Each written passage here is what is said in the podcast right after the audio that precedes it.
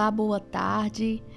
Nós estamos em mais um devocional. Estamos hoje terminando o capítulo 3 do livro. Como tem sido maravilhoso esse tempo, né, que nós temos tirado de conhecer mais a Deus. Então vamos lá?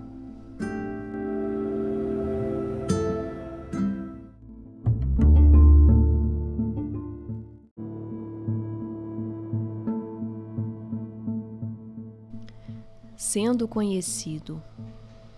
Portanto, o que absolutamente importa não é, em última análise, o fato de que eu conheço a Deus, mas aquilo que é mais importante e que está por detrás disso: o fato de que Ele me conhece. Eu estou gravada na palma de Suas mãos. Eu nunca saio de Sua mente. Todo o meu conhecimento dele depende de sua iniciativa contínua em me conhecer. Eu o conheço porque ele me conheceu primeiro e continua a me conhecer. Ele me conhece como um amigo, alguém que me ama e não existe um momento sequer que seus olhos se desviem de mim ou que alguma distração tire sua atenção de mim, e nenhum momento, portanto, que seu cuidado possa falhar. Este é um conhecimento maravilhoso. Há um conforto indizível, o tipo de conforto que sempre dá vigor e não enfraquece, em saber que Deus está constantemente tomando conhecimento de mim em amor e me observando para o meu bem.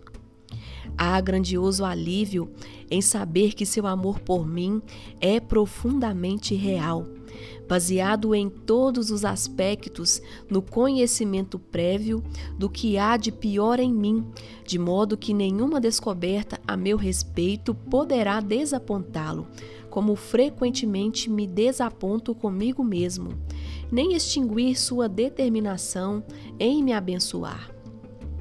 Há certamente uma grande razão para a humanidade no fato de que ele vê todas as coisas corrompidas a meu respeito que os meus semelhantes não veem, e que ele vê mais corrupção em mim do que eu mesmo vejo em mim. Há, entretanto, igualmente incentivo em adorar e amar a Deus ao se pensar que, por alguma razão insondável, Ele me quer como seu amigo e deu seu filho para morrer por mim, a fim de cumprir seu propósito. Não podemos aprofundar esses pensamentos aqui, mas é suficiente apenas mencioná-los para mostrar a importância do que significa saber que não meramente conhecemos a Deus, mas que Ele nos conhece.